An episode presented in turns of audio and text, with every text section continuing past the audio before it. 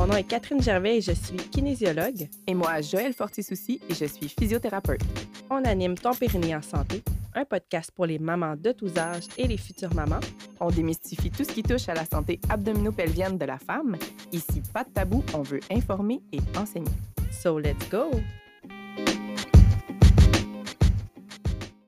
Bonjour, chère auditrice. Salut, Joël. Salut, Catherine. J'espère que tu vas bien aujourd'hui. Yes, toi aussi? Oui, merci. Écoute, on va jaser d'un sujet chaud, de quelque chose qui est quand même plus fréquent qu'on pense. On va essayer de démystifier ça. Euh, Joël a fait des belles recherches sur les études, comme toujours, pour essayer justement de, de voir qu'est-ce que ça pourrait être notre opinion là-dessus. Donc, euh, est-ce que ça se peut qu'un bassin soit trop petit pour un accouchement vaginal? Ah, ouais, quelle question tough. Parce que euh, la réponse courte, c'est ça existe. L'autre réponse que j'aime dire, c'est ça se peut que tu te sois fait dire ça après une césarienne d'urgence, un peu pour l'expliquer, mais que ce soit plus une théorie que euh, les faits, tu sais, euh, on va dire couler dans le béton. Parce que justement, c'est de ça que je veux vous parler dans cet épisode-ci. C'est quoi les facteurs qui influencent qu'un bébé va passer ou pas? OK, fait qu'il faut comprendre que bébé, quand il sort, il va passer à travers notre bassin. Le bassin, c'est euh, quatre os, dans le fond, qui sont les deux os iliaques, le sacrum et le coccyx.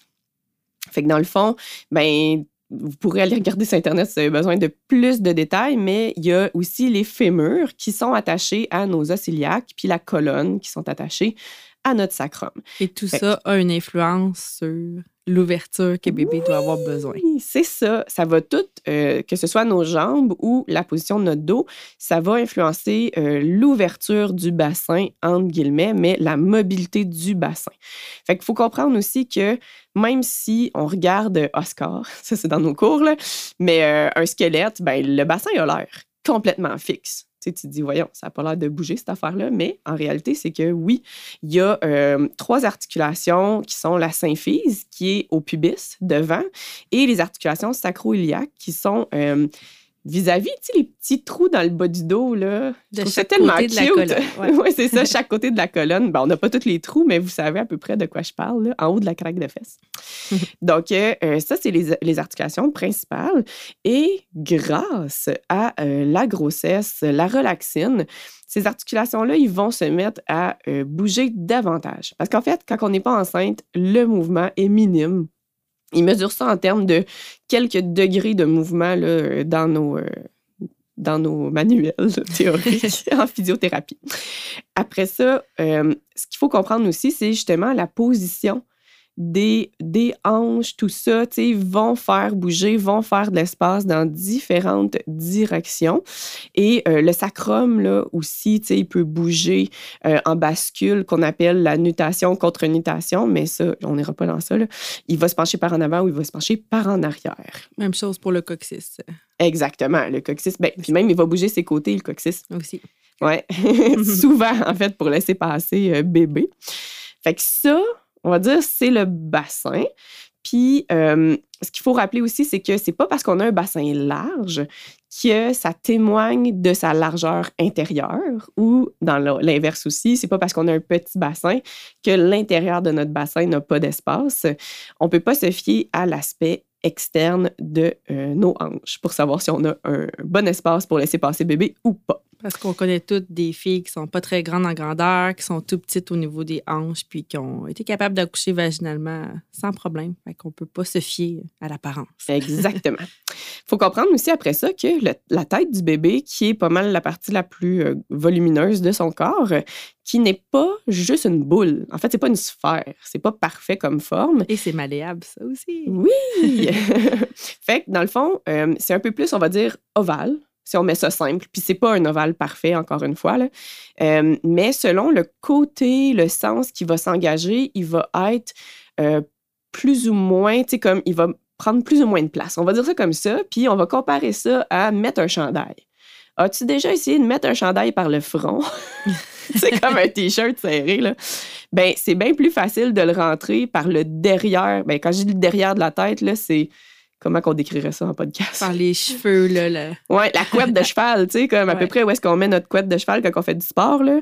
Euh, ben, la tête fléchie un peu vers l'avant. Oui, c'est ça, le menton rentré. On rentre ça par le bout de la tête. Comme le bébé qui devrait être placé quand il sort. C'est ça. C'est ça, parce que c'est euh, là que le périmètre est le moins grand. Fait que c'est là qu'il y a le plus d'espace. Euh, après ça, notre bassin, quand bébé arrive, il y a un angle. Fait qu'il va pas passer droit. Comme sa tête est ovale, ça va pas passer de côté ou euh, je sais pas comment dire ça, à angle droit par rapport à notre bassin, ça va passer de travers.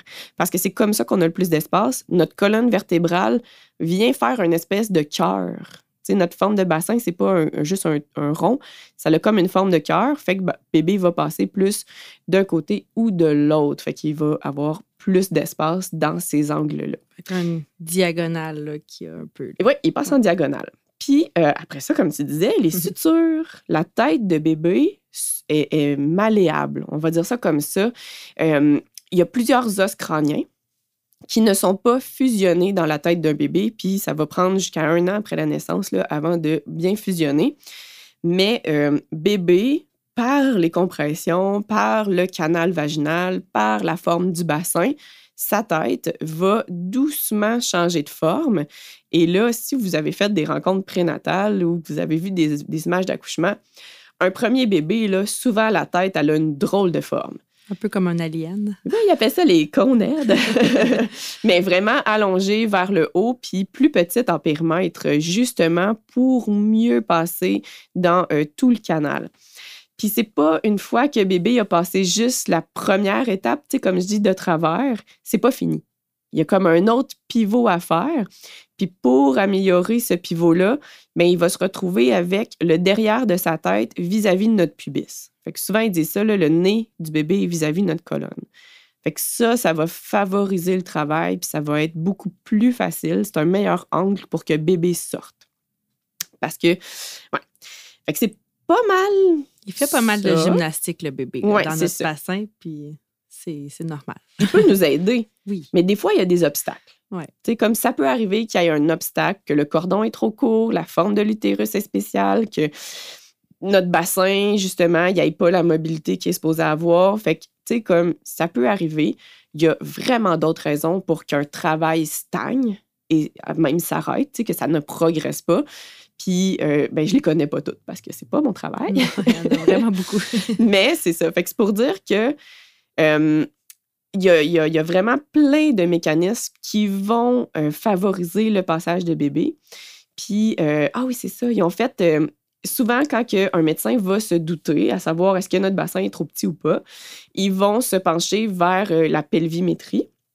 Je ne sais pas à quel point c'est utilisé, mais c'est les, renseignements que j'ai trouvés en ligne. C'est une radiographie du bassin. Principalement, ils peuvent faire un scan, mais je ne sais pas à quel point c'est sécuritaire, un scan sur une femme enceinte. Mais euh, ce que les études trouvaient au niveau de la pelvimétrie, c'est que c'est pas la mesure la plus fiable. Puis après ça, même chose, mesurer le périmètre crânien d'un bébé par échographie, non plus. Puis vous comprendrez après ça, tous les mécanismes qu'on vous a parlé, ben ces imageries-là ne vont pas prendre en compte ça. Puis ils viennent, euh, selon l'espace du bassin, euh, déterminer d'avoir un, genre de, pas un coefficient, mais un, un, comment on appelle ça? C'est comme une fraction, un ratio, ouais, c'est ça. Fait que si tu as un bon ratio, ben, euh, tu sais, comme ça voudrait dire que tu vas facilement accoucher, puis sinon, non. Mais on s'entend que la pelvimétrie n'est pas faite pendant l'accouchement, quand il y a la sécrétion d'hormones qui rend justement toutes nos structures plus malléables. Fait que c'est ça, c'est. Ça, à, combien de semaines qu'il la passe, la pelvimétrie, sais-tu? Mais c'est comme en, fin de grossesse habituellement. Ouais. J'ai 35, 36 dans la tête. Mm. Mais euh, j'ai pas vérifié. Mais c'est ça, il s'en passe des choses jusqu'à l'accouchement. Fait que c'est pour dire que ça ne tiendra pas en compte de tous les facteurs. Fait que mais votre professionnel de la santé le sait. Puis s'il a décidé de vous faire passer ce test-là, il y a probablement des très bonnes raisons. Je, on peut en nommer quelques-unes. Dans le fond, si jamais vous avez une fracture du bassin, puis qu'on soupçonne qu'une de vos articulations soit fusionnée, ou que vous avez, admettons, euh, de l'arthrite, donc ça aussi, ça peut fusionner des articulations. Fait que si jamais vous avez ces conditions-là, ça peut être valable de euh, voir ça, puis ça se peut même qu'ils décident de pas vous les faire passer, sachant à quel point c'est pas euh, pertinent, puis de vous parler de césarienne planifiée euh, préventive, puis ça ça se peut que ce soit correct, ça se peut que ce soit la bonne option pour vous. Fait que rendu là, il faut faire confiance à notre professionnel de la santé.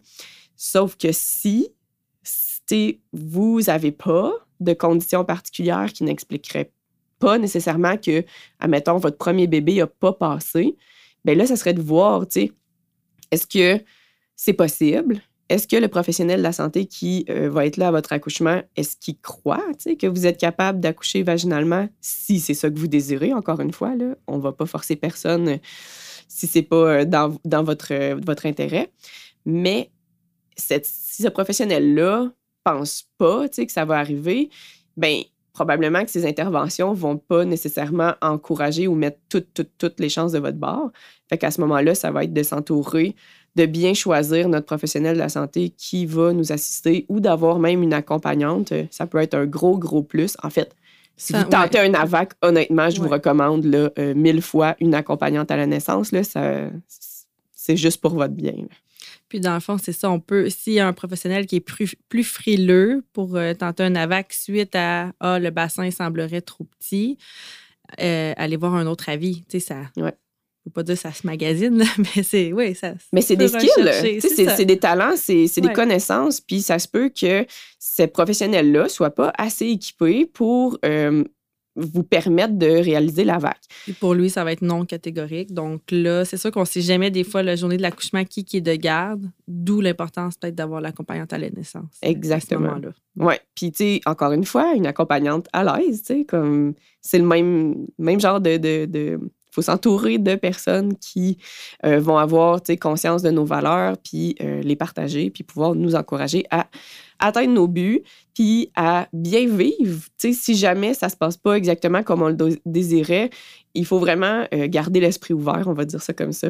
Oui, fait qu'on peut avoir mm. des préférences de naissance et non pas un plan de naissance, parce qu'un plan, on veut pas tant être dérogé. Fait maintenant, j'utilise plus le, terme oh, préférence de naissance. On veut comme ça, mais on est ouvert à... ça. Mais oui. On est ouverte à autre chose. Parce qu'un plan, quand on sort du plan, c'est là des fois qu'on peut être déçu. Donc, préférence de naissance. Ouais, allez rayer ça. allez rayer plan sur votre, votre plan. fait que je pense que ça fait pas mal le tour. Est-ce qu'un bassin peut être trop petit? Oui, ça se peut, mais est-ce qu'il y a des, vraiment des tests qui vont nous permettre de répondre à cette question-là avant un accouchement? Probablement pas. Comme pour l'instant, en tout cas, la réponse semble plus euh, indiquer vers le non. Donc, comme je disais, chaque étape pendant la naissance est importante et euh, de tenter différentes positions peut aider bébé à trouver le bon angle. Donc, euh, ce qui est vraiment le facteur le plus important dans votre réussite, c'est la liberté de mouvement. Donc, on est plus dans une position accroupie, debout, à quatre pattes que coucher sur le dos, que ça laisserait moins de mobilité. Ah oui, j'ai pas plugué mon étude. Ben, c'est ça, il me semble que tu m'as parlé d'une étude qui fait que le positionnement. Euh, ben ouais, je te laisse. Ils ont testé euh, la pelvimétrie euh, chez des femmes pas enceintes, couchées sur le dos, les jambes allongées, puis c'est généralement dans cette position-là qu'ils vont la tester. Et finalement, après ça, ils les ont testés dans d'autres positions, comme la position accroupie en squat profond ou à quatre pattes ont déterminé que ça augmentait la euh, grandeur, l'espace du bassin. donc, c'est pour dire, c'est chez des femmes non enceintes, donc il n'y a pas l'effet des hormones de la relaxine. Donc, si déjà il y a une différence entre je suis couchée, je passe ma pelvimétrie ou je suis debout, accroupi et quatre pattes, puis une assez majeur. Euh, de jusqu'à un centimètre, je pense, de différence. ça me fait penser aussi, euh, référez-vous, si jamais ça vous parle, puis vous êtes OK, mais quelle position? Vous pouvez vous référer à notre épisode précédent sur les positions d'accouchement que je cherche à l'instant? On n'avait pas. On avait parlé ouais, des positions d'accouchement. C'est à. Ah, écoute. c'est saison 2, hein, ça? Ouais, c'est. pas. Donc, ouais, allez écouter l'épisode 30 euh, dans la saison 2. En fait, on parlait de nos top 5 positions d'accouchement périnée friendly. Donc, ça peut avoir aussi un, lien avec ce qu'on a parlé. C'est baby friendly aussi. Oui, périnée friendly et baby friendly. On aime ça. Et bassin friendly. ouais. Yes. Donc, euh, voilà, j'espère que ça vous a quand même aidé à démystifier un petit peu tout ça. Donc, si votre professionnel de la santé a euh, aucune raison très valable autre qu'il semble trouver que votre bassin est trop petit, puis qu'il vous fait ou non passer une pelvimétrie, puis vous dit que c'est une césarienne qui est planifiée, ben on peut se dire on laisse le travail aller quand même pour, euh, pour voir si justement avec les positions comme de quatre pattes puis de squat accroupi, ça pourrait pas ouvrir euh, chez vous le bassin un peu plus. Puis le fait de débuter le, travail de façon spontanée, bien, ça amène quand même des bienfaits au niveau euh, hormonal pour, pour le bébé et tout ça. Donc, puis on, évite un peu le risque des fois de d'aller chercher bébé trop vite. Donc, quand il y a des césariennes programmées à 37, 38 semaines, ça peut jouer. Là. 38, peut-être que s'ils se sont trompés un peu dans les dates, c'est finalement un 36 et demi, puis que là, les poumons ne seraient pas assez maturés. Bref, c'est ça, c'est des grosses discussions quand même à avoir, mais je pense que ça peut valoir la peine de l'essayer quand même, ou du moins d'ouvrir la discussion là, sérieusement. Là. Oui, c'est ça. Pas juste en deux minutes sur le corps de la porte de Ah, je veux vous poser. Non, là, on s'assoit, là, puis on, on parle de ça parce que moi, j'aimerais ça l'essayer. Puis, c'est quoi les euh, risques? C'est ça. Mais si on n'a pas eu d'accident, mm. qu'il y a eu de fracture ou de malformation, euh, le bassin serait quand même fait pour, euh, pour bouger. Puis ce qu'on voit sur imagerie avant l'accouchement versus pendant tous les changements qu'il y a, il y a quand même une différence significative. Et voilà. Yeah! Merci. Merci. On se retrouve la semaine prochaine. Bonne semaine.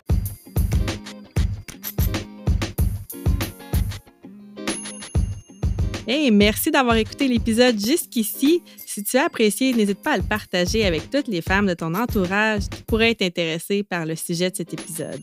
Peux aussi nous laisser une note de 5 étoiles sur Spotify ou Apple Podcasts. On te remercie vraiment beaucoup de soutenir notre mission et à la semaine prochaine.